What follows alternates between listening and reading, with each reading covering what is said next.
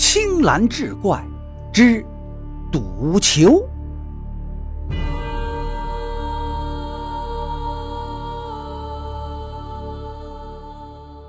话说湖北归州人士段八方，生性豪爽，会武功，好赌博。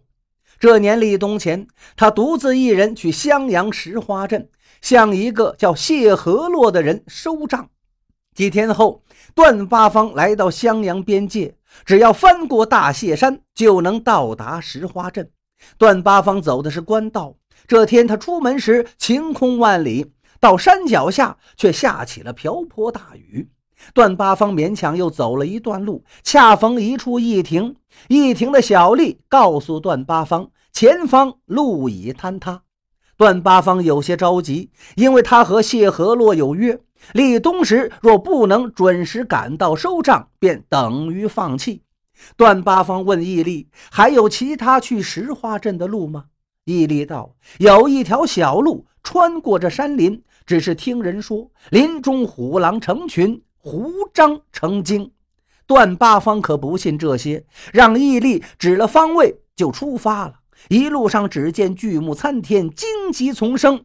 他走到一座破屋前时，天色已暗，便在这破屋内生了一堆火，在火边睡下。正睡得迷迷糊糊，隐约听见有人走进了破屋。段八方赶紧睁开眼，见是几个拎着灯笼的丫鬟，就问道：“你们是什么人？”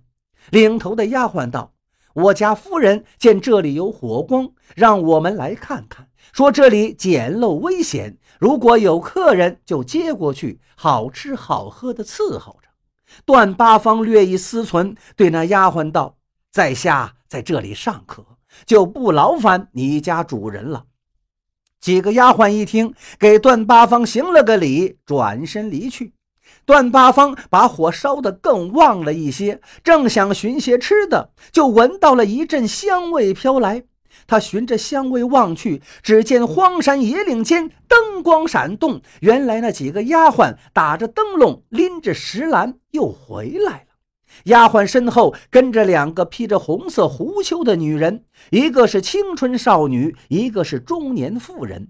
丫鬟将食盒放下，取出一壶酒、一只熏兔和几样小菜，放到段八方面前。那中年妇人道：“本想请段壮士去家里安歇，怎奈段壮士不肯，只好将酒菜送来。”段八方见了酒菜，顾不得礼节，将熏兔抓起，大口的撕咬，又将酒壶提起，倒酒入口中，肉肥酒美。段八方不禁叫道：“痛快！”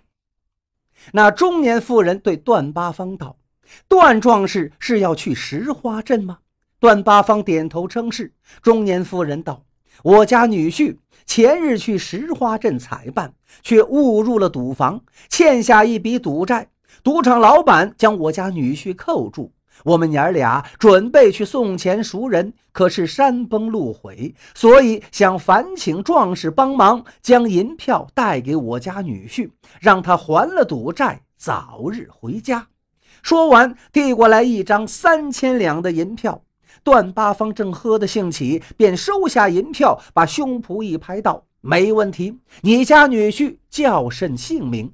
中年妇人道：“我那女婿浑号白衣公子，和那谢和洛相熟，你去了便知。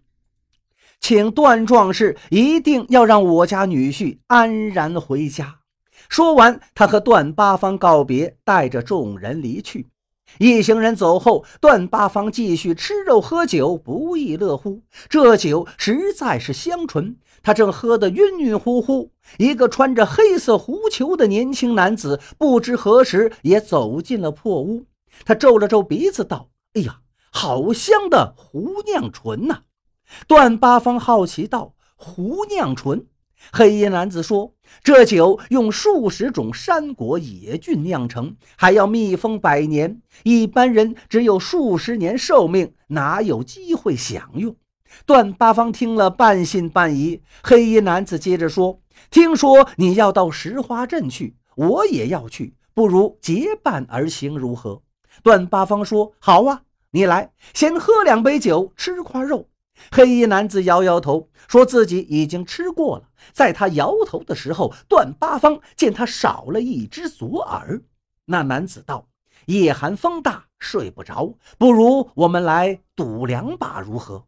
段八方本就是个赌徒，听到“赌”字，正中下怀。黑衣男子拿出牌九，段八方洗好牌，然后发牌。黑衣男子先胜一局，接着几局，段八方逐渐加大了筹码，二人互有胜负。但是段八方总是胜多负少，渐渐的，那黑衣男子的钱袋便干瘪下去。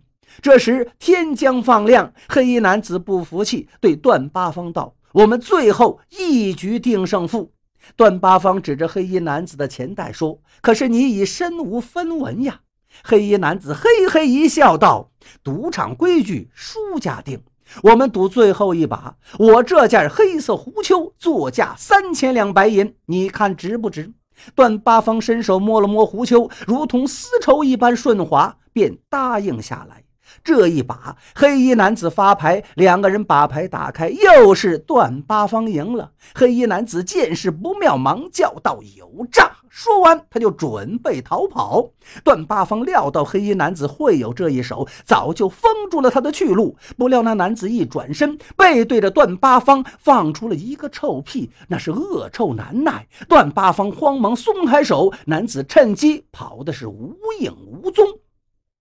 天亮后，段八方上路，顺利的来到了石花镇，赶到谢和洛家中。谢和洛见了他，道：“本来我开了间赌房，攒了几千两银子，想留着给你还账。可是不久前，两个年轻人来这赌房捣乱。”他们一个穿着白色狐裘，一个穿着黑色狐裘，非要和庄家赌。这两个人赌技高超，将我的几千两银子悉数赢去。后来那穿黑裘的先行离开，只留下那白裘男子。没过多久，白裘男子就变成了一只白狐。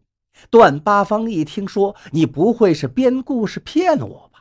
谢和洛道：“我怎会骗你？不信你跟我来看。”说完，他把段八方带到了后房，果真有一只硕大的白色狐狸被关在笼子里。谢和洛对段八方说：“你是识货之人，这只白狐狸皮能值三千两白银，足以抵你的账款。你如果喜欢，我马上让人制成一件裘皮大衣。”一听到三千两白银，段八方突然想起了一件事，他问谢和洛：“你听说过一个叫白衣公子的人吗？”谢和洛指了指那白狐，说：“他在赌场上就自称白衣公子。”段八方这才明白，那中年妇人给自己三千两银票，就是为了给这只白狐赎身。既然喝了人家的胡酿醇，又收了三千两银票，只好答应办事。他对谢和洛道：“我看这白狐甚是可怜，不如放了他。你欠我的账也一笔勾销，如何？”谢和洛听了大喜，忙吩咐手下把铁笼抬到镇外，打开笼子，将白狐放走。那白狐走出铁笼，站直身，朝段八方和谢和洛拜了三拜，朝大谢山方向跑去。段八方在石花镇住了一段时间，准备离开。谢和洛前来相送，对他说：“你免了我三千两银子的欠账，今天我送你一件礼物。”说完，拿出一件黑色的狐裘。段八方仔细一看，那狐裘竟然少了一只耳朵，忙问谢和洛是怎么得来的。谢和洛道：“前几天那穿黑裘的年轻人又来我的赌房赌钱，我请来捉妖师给他喝下显形草煮的茶，让他现了原形。我想上次那只白狐你心慈手软给放了，这次我先斩后奏，剥了他的皮毛。”段八方是哭笑不得，心想：这黑狐和自己赌了一把，竟真的输掉了皮毛和性命。段八方带着黑色狐裘回家，路过大谢山上的那所破屋，突然困倦难耐，便在破屋里打了个盹儿。梦中，一只白狐走来，对段八方说：“他就是白衣公子。”黑狐觊觎他美丽的红狐妻子，就骗他去赌房赌博。在他赌得忘乎所以之时，在茶中下了显形草，让他失去法力，现了真身。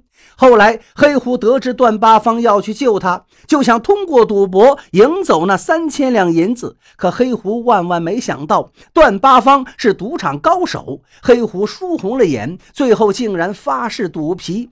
这破屋本是供奉真武大帝的庙宇，黑狐的誓言应验，落得个被剥皮的下场。白衣公子说完，冲段八方深深的作了个揖。段八方醒来，在那破屋内外找了半天，果真在屋子角落找到一块破匾，上书“真武庙”。